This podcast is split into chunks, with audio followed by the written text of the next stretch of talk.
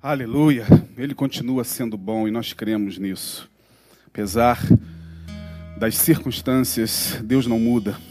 E porque cremos assim, nós vamos orar nesse momento, a oração da fé. Eu quero convidar você nesse instante para que, juntamente comigo, pela fé, me dê as mãos, ainda que virtualmente, ainda que à distância. Chame aí pessoas para compartilhar dessa, dessa oração e traga a presença de Deus, o teu coração, os teus anseios, os teus medos, os teus sustos de alma. Né? Traga nesse momento para a oração tudo aquilo que te aflige, tudo aquilo que te perturba, tudo aquilo que tem tirado a sua paz, tem tirado o teu sono, tudo aquilo que você tem sentido angustiar a tua alma. Traga nesse momento para a oração o pouco de fé, talvez do tamanho de um grão de mostarda que você ainda tem. Jesus falou que se tiverdes fé do tamanho de um grão de mostarda, podereis dizer a este monte: saia-te daqui e vá para acolá. E isso pode acontecer no sentido de que uma pequena fé pode movimentar o coração de Deus, que é grandioso. Então, no momento da oração, você não precisa ficar preocupado com a sua falta de fé. Você não precisa ficar preocupado se você vai orar e se a sua fé está muito grande ou, ou quase apagando. Ore. Ore porque na medida em que você fecha os olhos e entende que Ele continua sendo Deus, entende que Ele continua ouvindo as tuas orações, mesmo que se instale na alma enganadamente uma certa dúvida, ainda assim a gente crê e sabe que na instância da nossa interioridade a fé brota. E é por isso que nós vamos orar nesse momento. Oraremos por pessoas que, que estão necessitadas. Tem um nome que me chegou. Acho que é Mari, Mari Marilice, né? Está com um problema nos rins. E traga aí pessoas, nomes também, né? Nesse momento são muitas pessoas que precisam da nossa intercessão, da nossa oração, familiares nossos, parentes, amigos, gente que está tá internada, gente que foi acometida por essa, por essa pandemia, por esse vírus. Né? Então, nós queremos também. É, agradecer a Deus por todos aqueles que têm sido alcançados pela benevolência do Senhor. Temos orado sempre aqui e a gente ora na certeza de que é a vontade de Deus que prevalece. É, como foi cantado aqui pela nossa irmã Wanda, é, o que acontecer, ele continua sendo Deus, ele não muda. Mas da nossa parte, a gente sempre ora com fé, na esperança de que ele está ouvindo as nossas orações e sabe, conhece tudo aquilo que, que nós necessitamos. Então vamos orar nesse momento. Curva sua cabeça aí, feche seus olhos e ore comigo. Pai querido, em nome de Jesus Cristo, nós entregamos em tuas mãos a vida de todos os que estão conosco agora, irmanados na mesma fé, em um só espírito, ó Deus, em uma só fé, em um só batismo de consciência, imersão, ó Deus, para essa fé que nos faz falar contigo, ó Deus, na esperança de que os teus ouvidos não estão agravados para que não possa ouvir, e nem a tua mão encolhida para que não possa salvar. Os nossos pecados sim fazem separação entre nós e o Senhor, mas nós te pedimos que por Jesus Cristo, sendo Ele, ó Deus, o que nos intermedia, sendo Ele o nosso sumo sacerdote. Em nome dele nós te pedimos, ó Deus, envia agora anjos poderosos nos hospitais, nos leitos, pessoas que estão acamadas, pessoas que foram acometidas por esse vírus. Outros, ó Deus, que por outros problemas precisam de uma intervenção do Senhor. Ó Deus, as pessoas que estão nesta hora se sentindo angustiadas, se sentindo deprimidas, se sentindo solitárias, se sentindo, Senhor, é, esmagadas pela dor, pela desesperança. Ó Espírito de vida, sopra nesses corações. Tu podes soprar nesses corações e trazer vivificação. Nós ministramos nesta hora sobre o coração desta mãe aflita que ora pelo seu filho, no coração deste marido que ora por sua esposa, dessa esposa que intercede pelo seu companheiro. Ó Deus, por este, por este filho que ora, Senhor, pelo seu pai ou pela sua mãe por esse amigo que entrega o seu outro amigo em tuas mãos. Ó Deus, e por todos os que nesta hora clamam a ti. Tu conheces, ó Deus, o clamor dos corações. Tu sondas, ó Deus, como diz a tua palavra, o coração. Tu sondas, Senhor, mentes e corações. Então, em nome de Jesus, nós entregamos todos os pedidos que estão sendo feitos ao Senhor.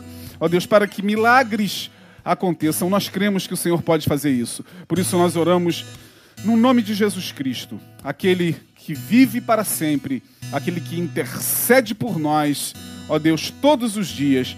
Por ele, nele, ó Deus, e para ele sejam a honra e a glória nos, pelos séculos dos séculos. Nós oramos e agradecemos. Amém e amém.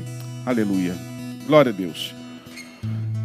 Meus queridos, hoje eu começo uma palavra com vocês. Acredito que em três quartas-feiras a gente possa concluir, cujo tema é carnalidade na visão do Evangelho de Jesus. Carnalidade na visão do Evangelho de Jesus. Bom, uh, carnalidade é um conceito muito conhecido no meio evangélico. O crente carnal, a pessoa carnal, é, acho que hoje eu estou muito carnal, ultimamente eu tenho estado muito carnal, menos espiritual. Então a gente costuma já há muito tempo é, perceber esse, essas colocações na boca dos nossos irmãos o tempo todo. Né? Carnal para cá, carnal para lá, enfim. É, e eu gostaria de conversar com vocês sobre esse conceito de carnalidade, tentando aprofundar um pouco mais a consciência do que seja esse, esse conceito, que, ao meu ver, traspassa muito essa superficialidade que nós até então é, absorvemos através, talvez, de dogmas e de, e de doutrinas que nos foram passadas, e fazer com que a partir desta palavra, nós possamos nos auto-enxergar. Porque eu entendo que a palavra de Deus, ela é um espelho para que a gente possa nos autoexaminarmos o tempo todo. Paulo vai dizer isso, escrevendo aos Coríntios, no capítulo 11, a partir do verso 17, quando ele passa instruções para os irmãos lá da igreja de Corinto acerca da ceia do Senhor.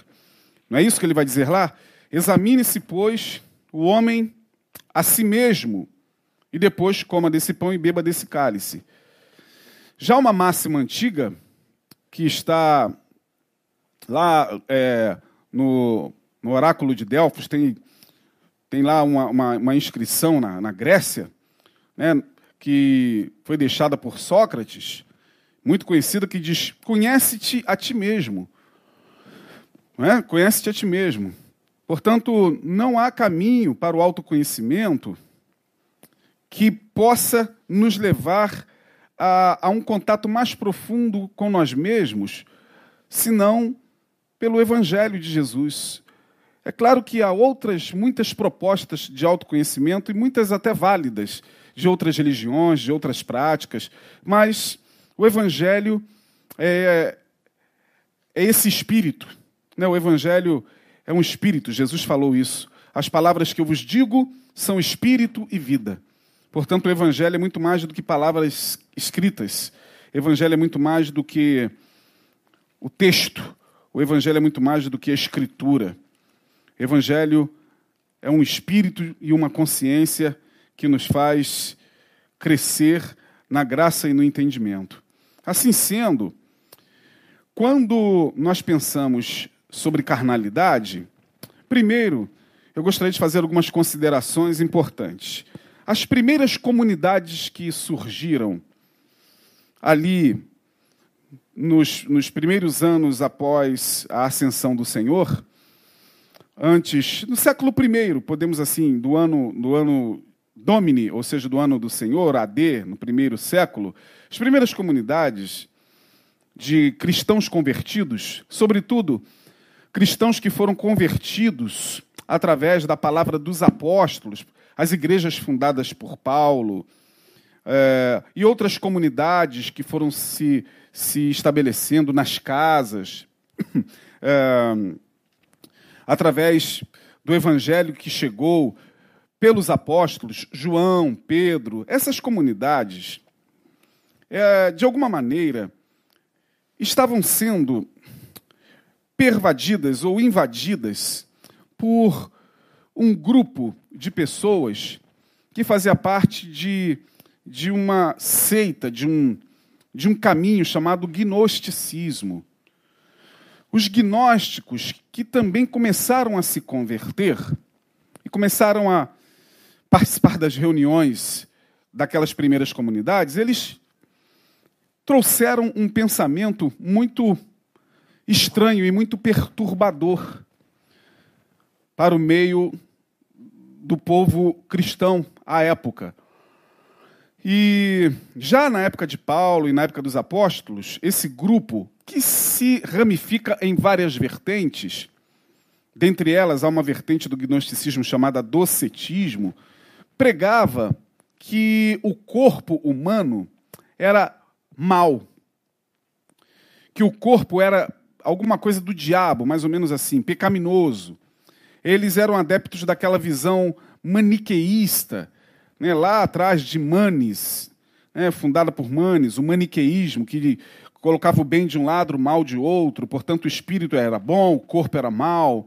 Né, e essa, essa visão ela começou a ser é, penetrada e, e absorvida na consciência de algumas pessoas que iam se convertendo ao Evangelho, de maneira tal que se pregava, inclusive, né, na visão dos, dos cristãos gnósticos, que Jesus, na verdade, ele não tinha um corpo físico, aquilo ali era uma aparência, aquilo ali era alguma coisa meio que fantasmagórica, não era um corpo humano de verdade, porque Jesus não poderia habitar um corpo de pecado que o corpo humano é pecaminoso. Portanto, o pecado para os gnósticos residia nisso aqui, no corpo. E não foram poucos os que foram contaminados por essa doutrina dos gnósticos. Por isso mesmo, os escritos dos apóstolos, muitos deles, foram também para combater os gnósticos. Por exemplo, João, na sua epístola, no seu evangelho, melhor dizendo, o evangelho de João, você percebe que o evangelho de João, ele é diferente dos três evangelhos. Muito do que João escreveu você não vai encontrar em Mateus, Marcos, Lucas, Mateus, Marcos e Lucas. Por quê? Porque João, ao escrever para a comunidade é, primitiva de cristãos, ele também escreve o seu evangelho o evangelho sob sua ótica, para combater a visão gnóstica, essa visão que, que negava o corpo, que demonizava o corpo, que dizia que o corpo humano, portanto o corpo de Cristo, que para os gnósticos era uma ilusão, era algo extremamente pecaminoso. E João você vai perceber lá no capítulo 1 do seu evangelho, ele escreve dizendo exatamente o seguinte: no princípio era o Verbo, e o Verbo estava com Deus, e o Verbo era Deus. Ele estava no princípio com Deus, referindo-se a Jesus, ao Cristo, ao Logos. E depois ele enfatiza dizendo: e o Verbo se fez carne. O Verbo ganhou corpo e habitou entre nós e vimos a sua glória. Portanto, o que João está enfatizando é o seguinte: não, Jesus veio em carne. E todo aquele, o próprio João, lá na sua epístola, que também é uma epístola para contrapor o ensino dos gnósticos, ele vai dizer: todo aquele que nega que Jesus Cristo Olha o que, que João vai escrever na sua epístola, lá na primeira epístola.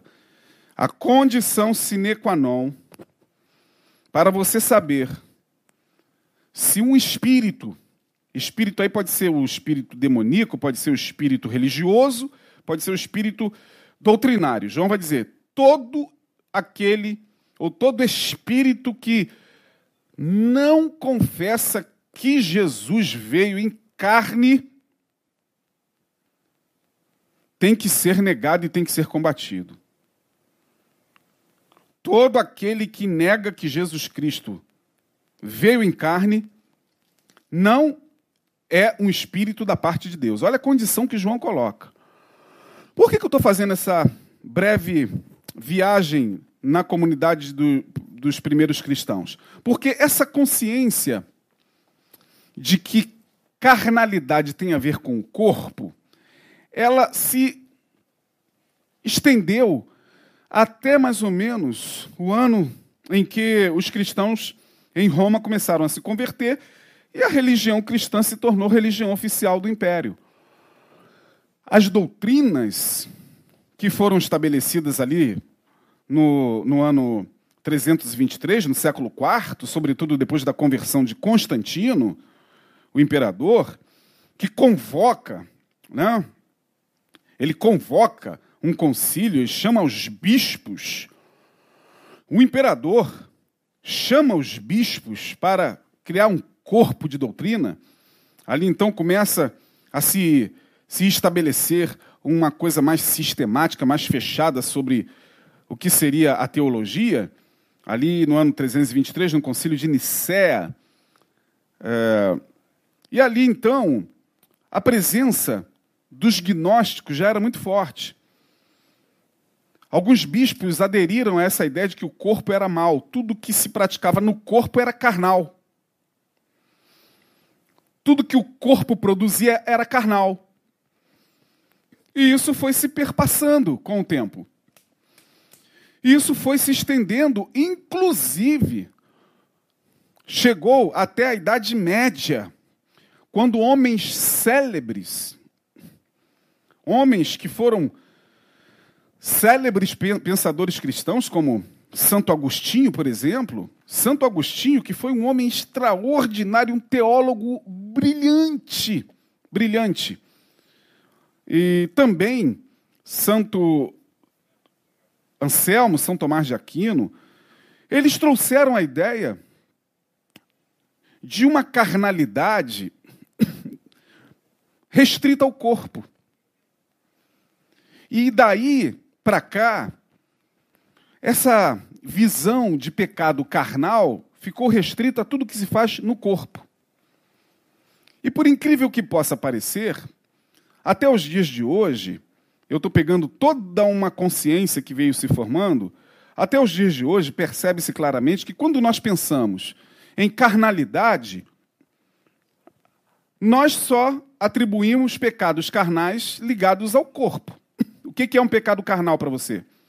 Bom, quando você fala assim, ó, fulano pecou, cometeu um pecado carnal, automaticamente, autonomamente, automaticamente na sua cabeça, ele deve ter adulterado, ele deve ter transado, ele deve ter praticado sexo, ele deve ter feito, ele deve ter se masturbado, ele deve ter feito alguma coisa, ele deve ter. É sempre ligado ao corpo e sempre, obviamente, fazendo esse link com a sexualidade.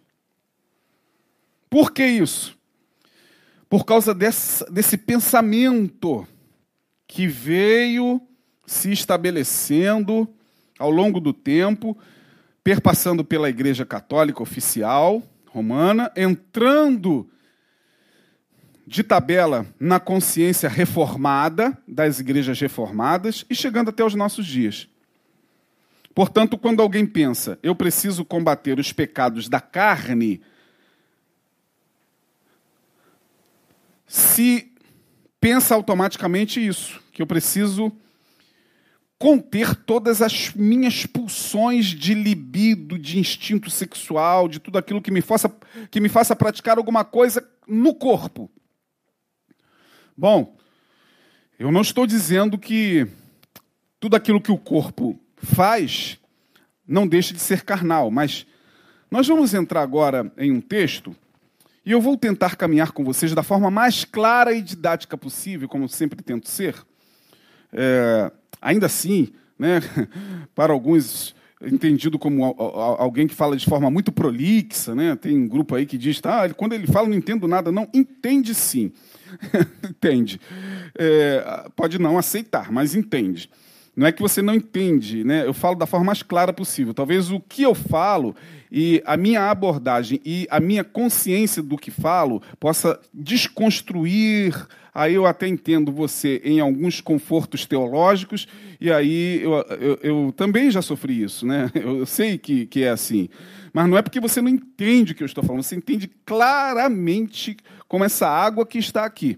Né? Mas, às vezes, é, toca em, em crenças muito, muito arraigadas em você e dogmas muito estabelecidos, e aí, como a coisa fica meio trêmula dentro de você, a defesa é essa. Não, não estou entendendo nada que ele está falando. Está sim, entendendo muito bem.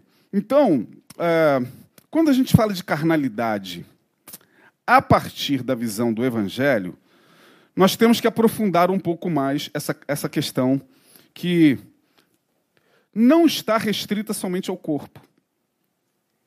Porque por aí, e quanto mais rígida é a igreja, mais rígido se é com o corpo, quanto mais pesada uma igreja é na doutrina, mais o corpo sofre. Porque alguns líderes evangélicos, eles se veem como legisladores de corpos. legisladores de corpos. Eu acho um perigo quando a igreja se vê na condição de legisferar. A palavra legisferar significa legislar, criar leis. Então é um perigo quando alguém, ou uma instituição, ou um corpo de liderança se acha no direito de legisferar sobre corpos.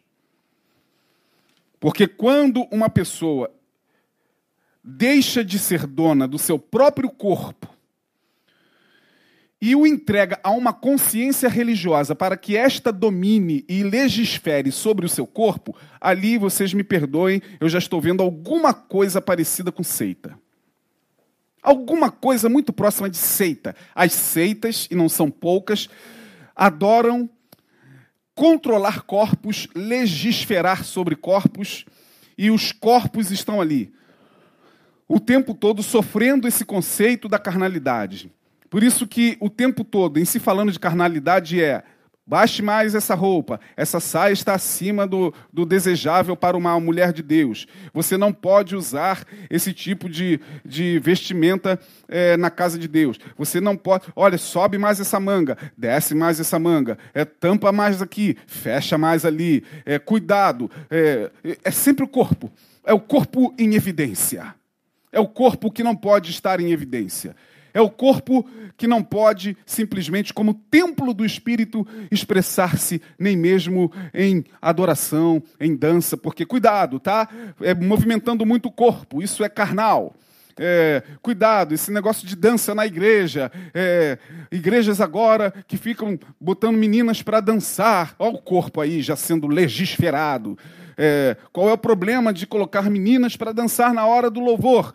Mas alguém chega e diz: não, porque agora isso é perigoso. Perigoso por quê? Porque tem um corpo ali em movimento? E qual o problema?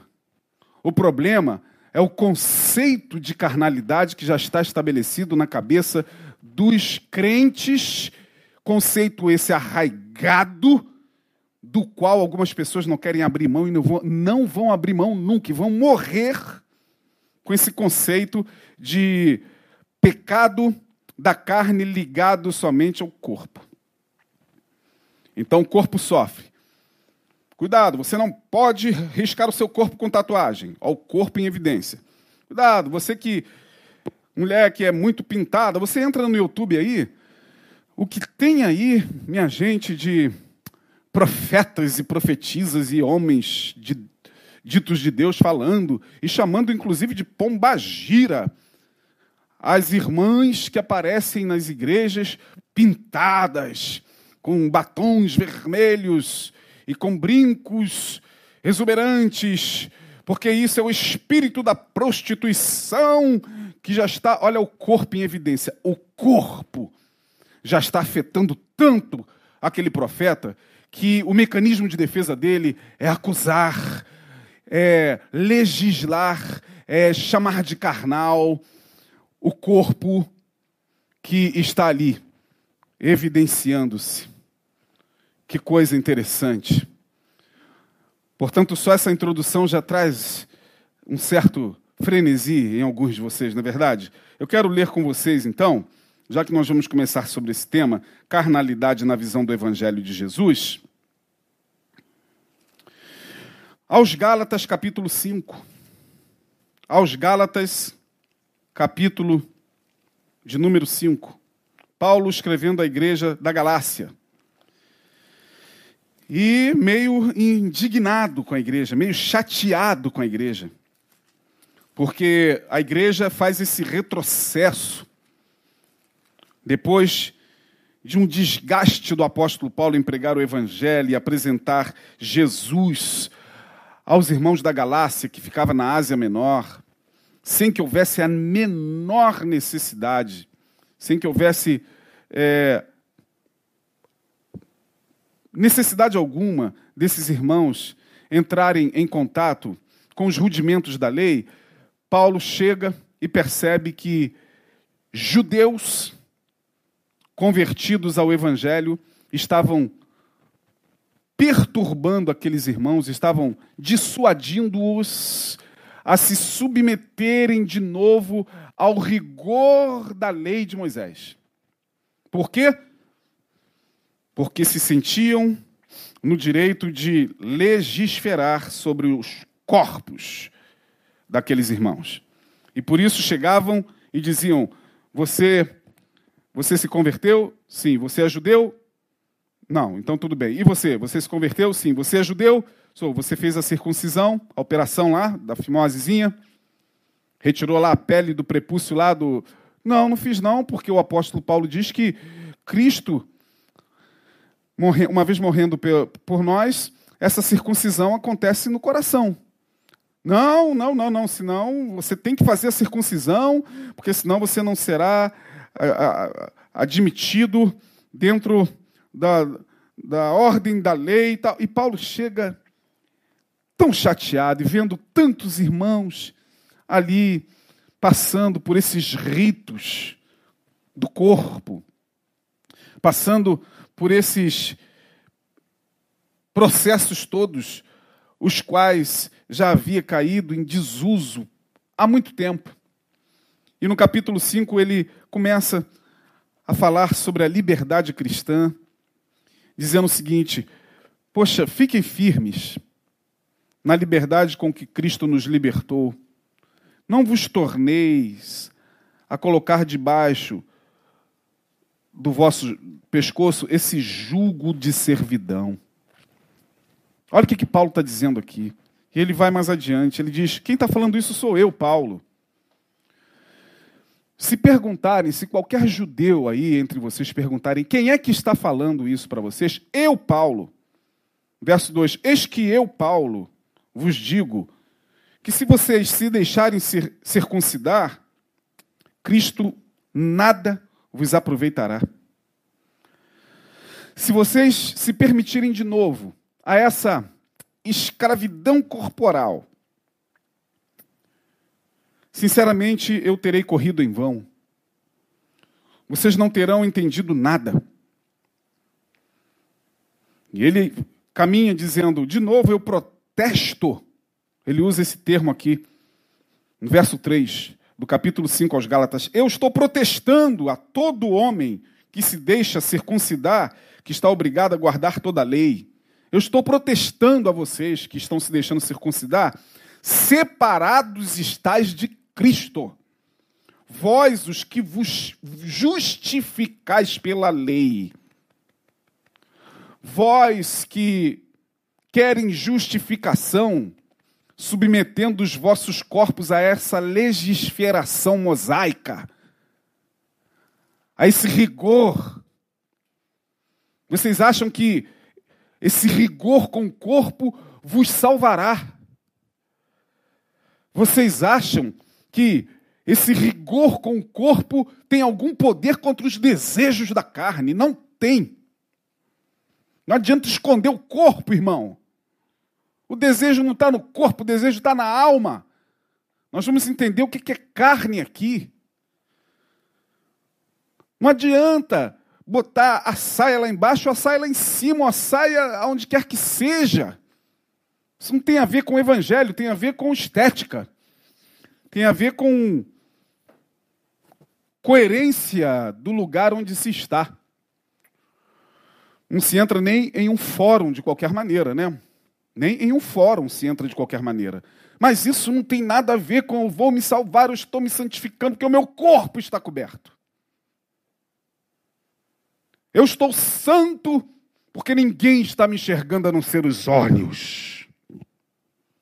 Eu estou santo e me santificando e me justificando diante de Deus e agradando a Deus, porque nesse calor de 50 graus eu estou aqui com a minha calça comprida, com a minha ceroula por baixo, com a minha camiseta por baixo e mais uma camisa por cima, e eu estou esmurrando o meu corpo. Não, não é isso que Paulo está a ensinar. Ele está dizendo, gente, vocês estão separados, porque vocês estão se carnificando.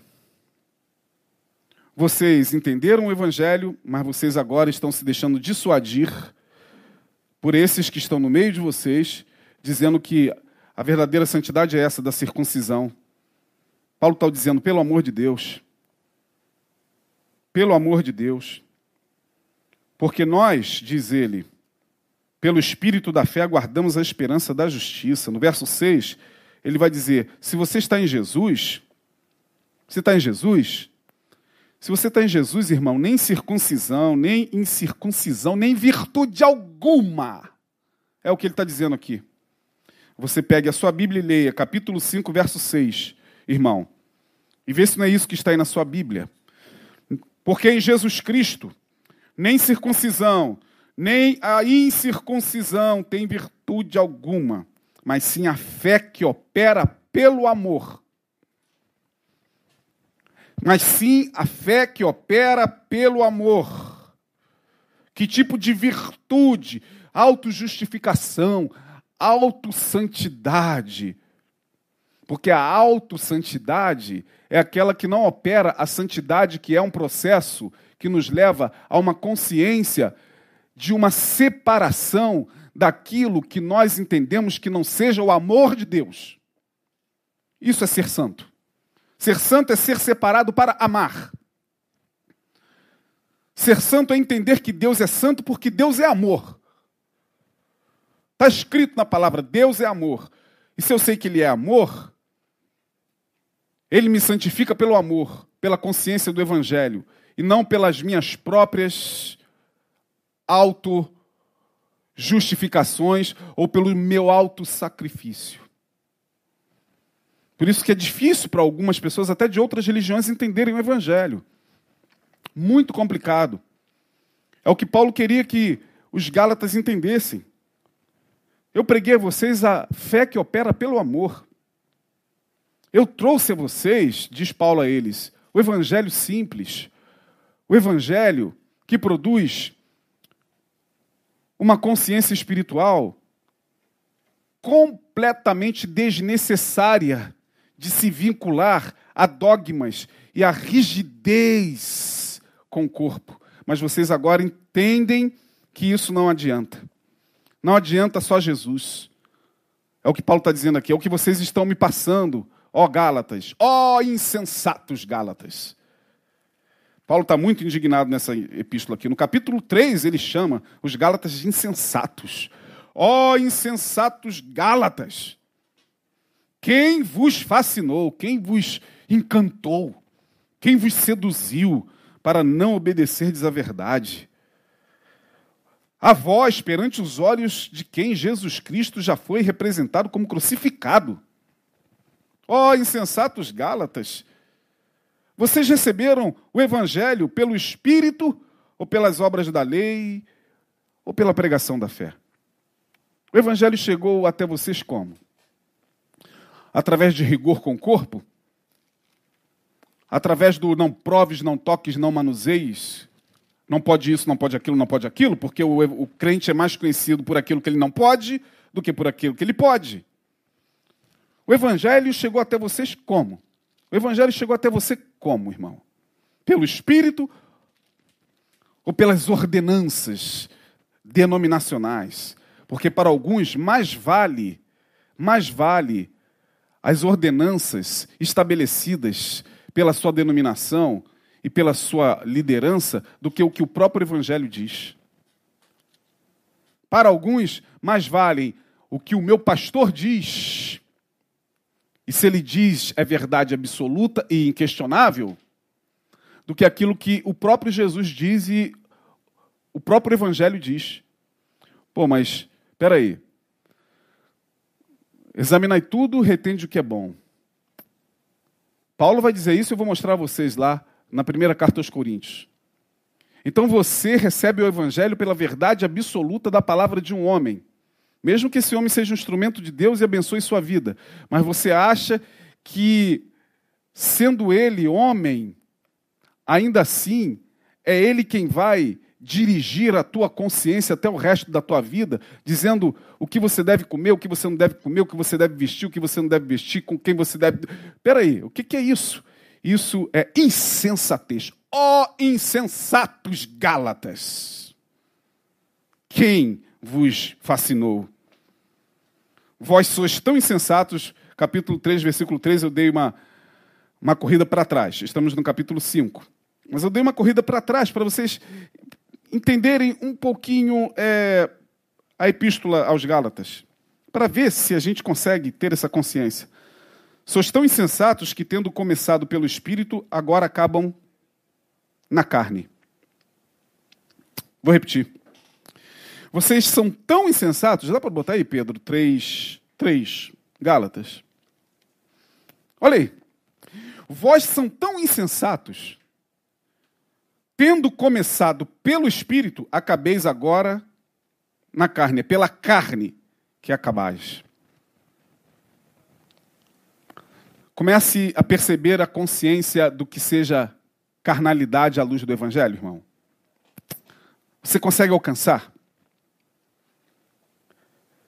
Será que em vão que tenhas padecido tanto? Bom, Paulo vai falando aqui e, e vai deixando bem claro que os Gálatas estavam numa carnalidade terrível. Agora, ele não coloca aqui que os Gálatas estavam numa festa, estavam dançando, estavam, sei lá, tomando vinho lá, que era o costume da época. Ele não fala aqui que os Gálatas estavam se divertindo, nem pulando, nem dando gargalhada alto. Ele não fala aqui sobre esse tipo de carnalidade, não que o conceito de carnalidade na nossa cabeça é esse. Ah, o crente que ele é, ele é carnal. Olha lá, olha como é que ele gargalha alto, olha lá, está sentado lá no meio do pessoal. E aquilo lá, aquilo lá que ele está bebendo, ó. Meu Deus, é um crente carnal. O que, que ele está comendo? Ah, o que, que ele está ouvindo? Aquilo lá é música de Deus ou é música de, é, é, música do, do, mundo? Que carnalidade. Meu Deus, aquilo lá o que ele está tá assistindo? É desfile de escola de samba ou é pregação da palavra? Que carnalidade. Car... Ó, oh, insensatos Gálatas. Quem vos fascinou a reduzir a visão de carnalidade a expressões de alegria? Porque a gente fica com tanta inveja de quem é livre e de quem manifesta sua liberdade, que a inveja faz a gente acusá-los de carnal. Eu vou repetir.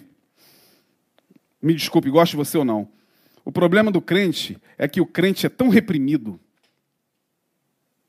ele é tão castrado, ele é tão podado, ele é tão subjugado por dogmas e doutrinas pesadas, que quando ele se depara com a alegria daqueles a quem ele chama de ímpio, a sua única defesa, o seu único mecanismo de defesa é: eles são carnais. Não, eles não são carnais, não. Talvez eles sejam muito mais livres do que muitos de nós.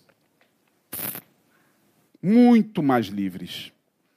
Mas aí, como a gente não suporta a alegria alheia, é mais fácil acusá-los de carnais. Mas Paulo não está falando aqui disso, não, irmão.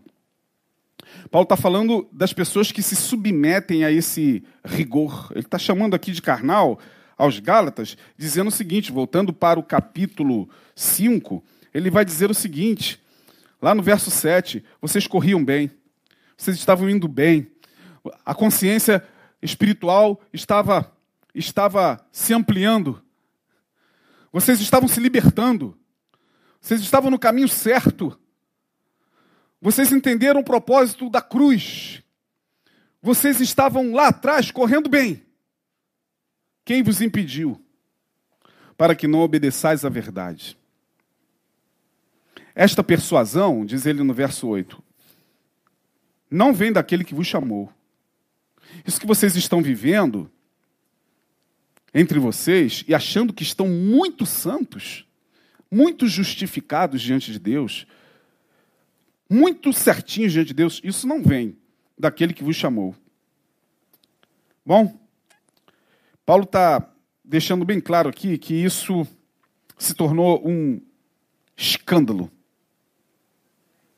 Ele está dizendo: vocês estão escandalizando a cruz. Olha o verso de número 11. Eu, porém, irmãos, se prego ainda a circuncisão, se eu venho até vocês para ficar pregando rigor com o corpo, se eu estou aqui e vocês acham que eu estou aqui, se vocês acham que eu tive o encontro que eu tive com ele no caminho de Damasco, para ficar perdendo meu tempo, trazendo tudo aquilo que ele matou na cruz, que ele resolveu na cruz por mim. Se vocês acham que eu cheguei aqui para pregar para vocês todo esse arcabouço de mandamentos da lei de Moisés, eu confio, ele vai dizer, eu porém, irmãos, verso 11, se prego ainda a, a circuncisão, por que sou, pois, perseguido?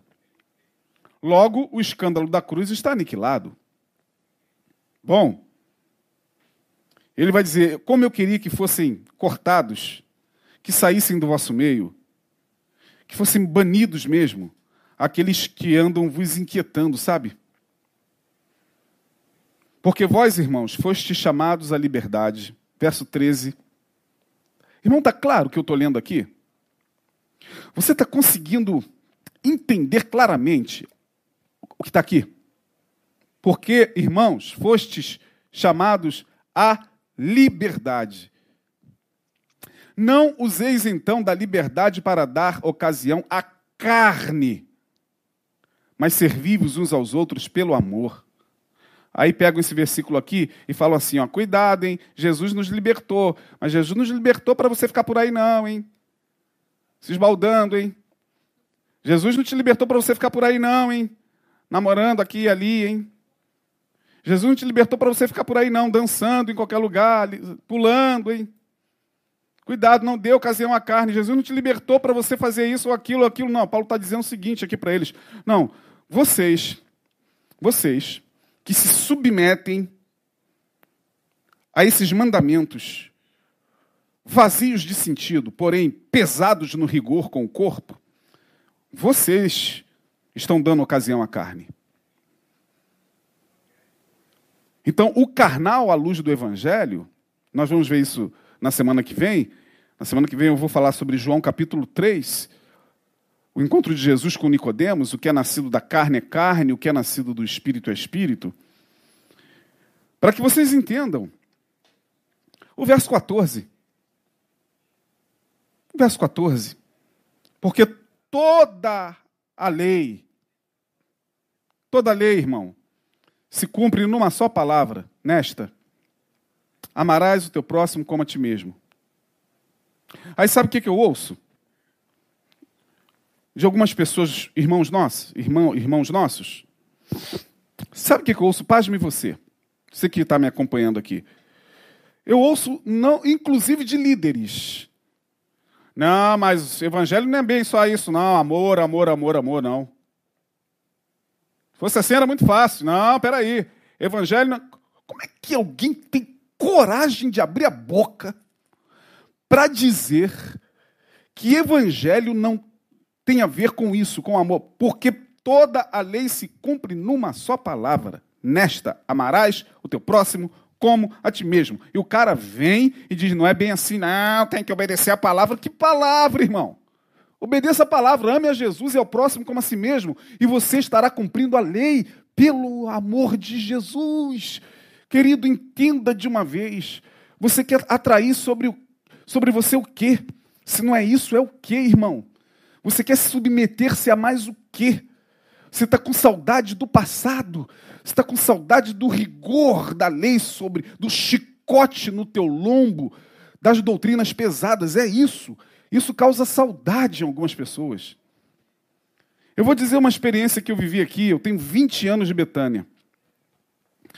Lá pelos idos de 2006, 2007, uma irmãzinha muito querida que estava conosco aqui me procurou, marcou comigo um gabinete. Eu a atendi com muito carinho e ela disse que estava indo para uma igrejinha que abriu aqui muito próxima a, a, a nós. É, Hoje essa igreja, essa denominação não, não existe mais, é uma outra. Mas à época era uma denominação daquelas muito, muito rigorosas que eu vou poupar o nome. É, muito, extremamente rigorosas com o corpo, né? Com o corpo em evidência. Essa denominação era, é, porque ela existe ainda, altamente rigorosa. E ela, uma filial dela abriu quase que em frente à nossa igreja. Essa irmãzinha marcou e falou, pastor, eu estou Olha, é uma benção, a Igreja Batista Betânia é uma benção, pastor Neil é uma benção, é uma benção. Olha, sinceramente, na palavra, é, eu realmente desconheço uma igreja que prega assim a palavra com tanta clareza e tal. Eu tô, estou tô me desligando e eu estou indo, falou, para essa igreja, é, mas dizendo que eu estou carregando vocês no coração, tá, pastor? Estou carregando vocês no coração. Falei, que Deus abençoe, minha irmã. Que você possa ser abençoada na sua nova trajetória espiritual. Ela falou: Sabe por quê, pastor? Estou indo. Vou falar para o senhor agora, com muita franqueza. Eu preciso de uma igreja mais rigorosa, sabe? Falei: Ah, tá. É, eu preciso. Não é que vocês não sejam, é porque assim, é, eu preciso, eu me conheço.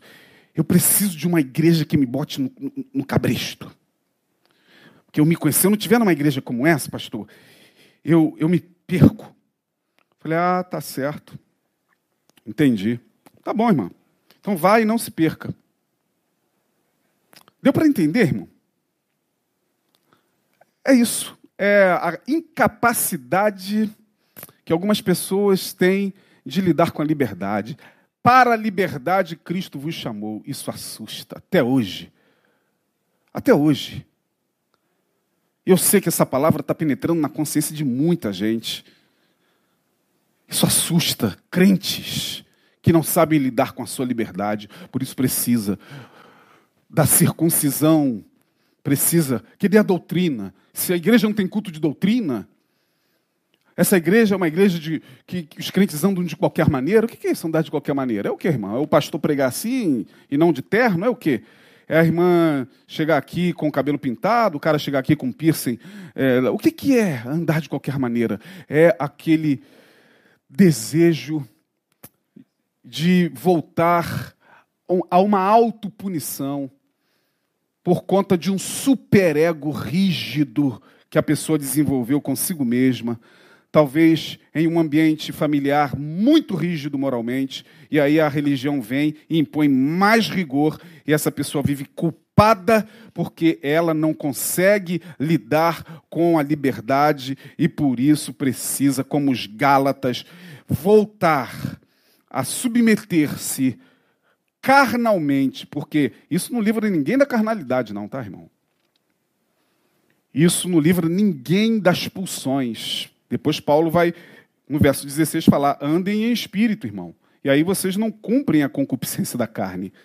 Carne cobiça contra o espírito e um contra o outro, mas se sois guiados pelo espírito, vocês já não estão debaixo da lei. Ou seja, quem quem é guiado pelo Espírito, pela consciência do Evangelho, não precisa ficar com esse medo, com esse pavor, com esse desespero de que eu acho que eu vou pecar, a qualquer momento eu vou pecar, a qualquer momento alguma coisa em mim vai. E eu, eu não posso não responder por mim. Isso é viver sob tensão. É assim que os Gálatas estavam, por isso que eles precisavam da lei de Moisés. Como alguns crentes que precisam de cabresto Precisam mesmo de dessas igrejas que o pastor chega e bota o cabresto, legisfera sobre o corpo, pune,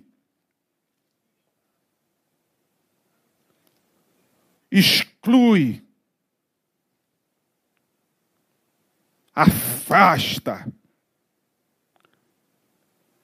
não deixa que a pessoa lide ela mesma com a sua liberdade. São essas igrejas que prestam. Afinal de contas, é o que mais a gente vê por aí. É o que mais no discurso dos próprios irmãos. E aí Paulo vai dizer que está tudo dentro da gente. Olha, vocês estão numa guerra constante carne contra o espírito, espírito contra a carne, prostituição, impureza, lascívia, idolatria, feitiçaria, inimizade, porfia, emulações, iras, pelejas, dissensões, heresias, invejas, homicídios, bebedices, glutonarias e coisas semelhantes a estas, das quais vos declaro, como já antes disse, que os que cometem, os que se entregam, os que pegam tudo isso e colocam como resultado final na sua vida, esses não herdarão o reino de Deus, mas o fruto do Espírito. Qual é o fruto do Espírito? É para os que andam em paz, com a consciência no Evangelho, amor, gozo, paz, longanimidade, benignidade, bondade, fé, mansidão, temperança. Contra essas coisas não há lei. Contra essas coisas não há lei. E no verso 26 ele vai dizer: Não sejamos cobiçosos de vanglórias irritando-nos uns aos outros, invejando-nos uns aos outros. Vocês estão aí, circuncidaram-se, fizeram tudo direitinho que alguns judeus judaizantes convertidos, mas judaizantes pediram para vocês fazerem. Mas vocês estão se devorando um ao outro, vocês estão se odiando um ao outro, vocês estão invejando um ao outro, vocês estão não perdoando um ao outro, é, vocês estão, como ele diz aqui no capítulo 5, é, no verso de número 15, 5,15, vós, porém, vos mordeis e vos devorais uns aos outros, vede que não vos consumais também uns aos outros. Ou seja, é todo mundo com o corpo coberto, todo mundo com o corpo coberto matando um ao outro. Todo mundo com o corpo coberto metendo pau na, na, na vida do outro. Todo mundo com o corpo naquele rigor fofocando é, intensamente contra a vida do irmão, falando mal da vida do irmão, detratando o irmão, destruindo a imagem do irmão, mas está todo mundo circuncidado. E Paulo está dizendo: vocês estão enganados. Vocês são mais carnais do que vocês podem imaginar. E agora eu quero levá-los à primeira carta do apóstolo Paulo aos Coríntios, no capítulo 3. E você conhece muito bem esse texto. Ele vai para Coríntios, uma igreja problemática.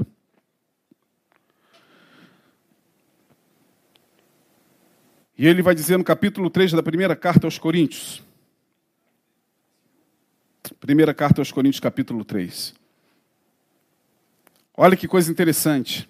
Ele vai dizer: Eu, irmãos, não vos pude falar como a espirituais, mas como a carnais. Eu, irmãos, ele já começa assim: Ô oh, irmãos, carnais, eu não posso vos falar como falaria a espirituais. É isso que ele está dizendo. Eu só troquei semanticamente o que ele está falando. Né? E ele vai falar: Com leite vos criei, verso 2, e não com o manjar, porque ainda não podias, nem tampouco ainda podeis, porque ainda sois carnais. E por que sois carnais?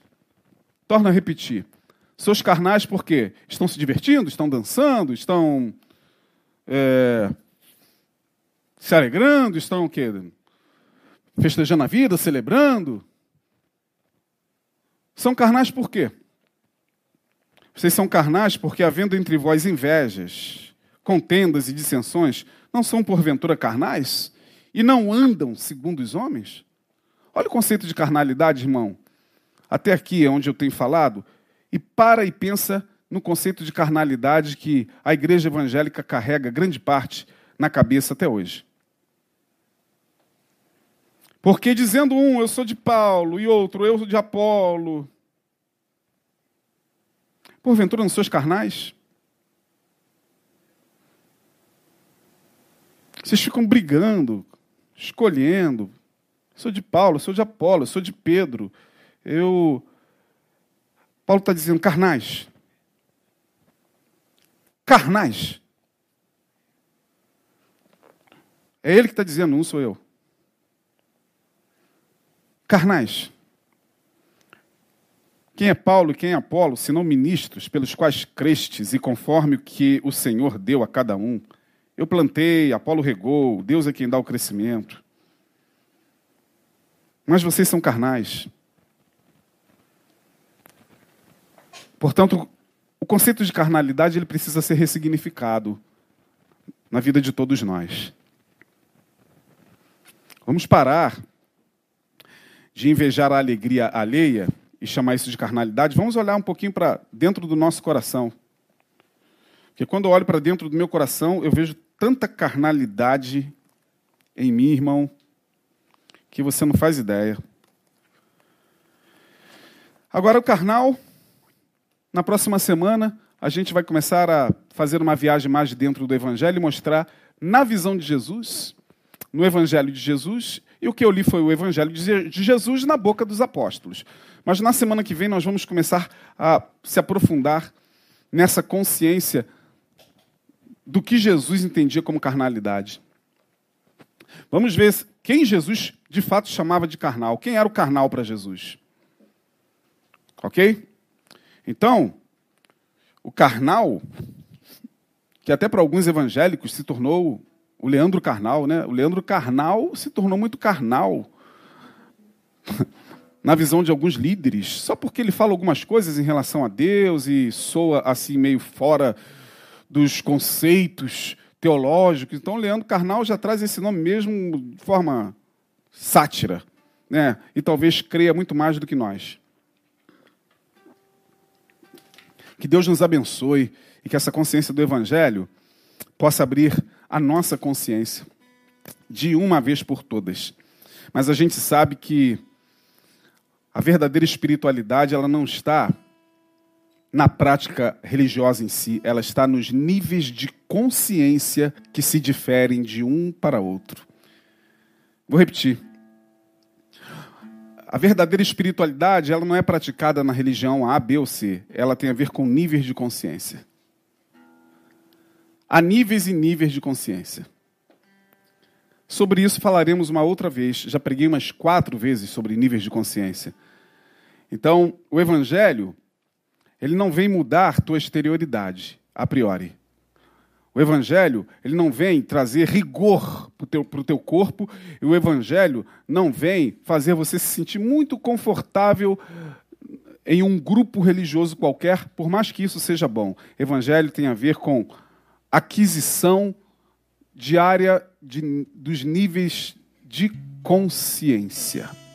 Que Deus nos dê níveis de consciência cada vez mais elevados na Sua palavra, pelo Espírito do Evangelho, no nome de Jesus. Vamos orar. Senhor, nos ajude, que a Tua palavra fale melhor aos nossos corações e que nós possamos olhar primeiramente para dentro de cada um de nós, para dentro dos nossos corações, a fim de trabalhar essa carnalidade que nos habita e por nos habitar, a rejeitamos e a projetamos no próximo. Por nos habitar, dela não temos consciência, ou se temos, ó Deus, a expulsamos de nós e a lançamos sobre o nosso irmão. Tem misericórdia e nos ajuda, pela luz do teu evangelho e pelo teu espírito, que nós possamos a cada dia nos converter de fato para que não ouçamos de ti o que os Gálatas ouviram pela boca do apóstolo Paulo: ó oh, insensato, quem vos fascinou a regredir? Que nós possamos cada dia mais progredir, avançar. Ó oh Deus, como diz o teu servo.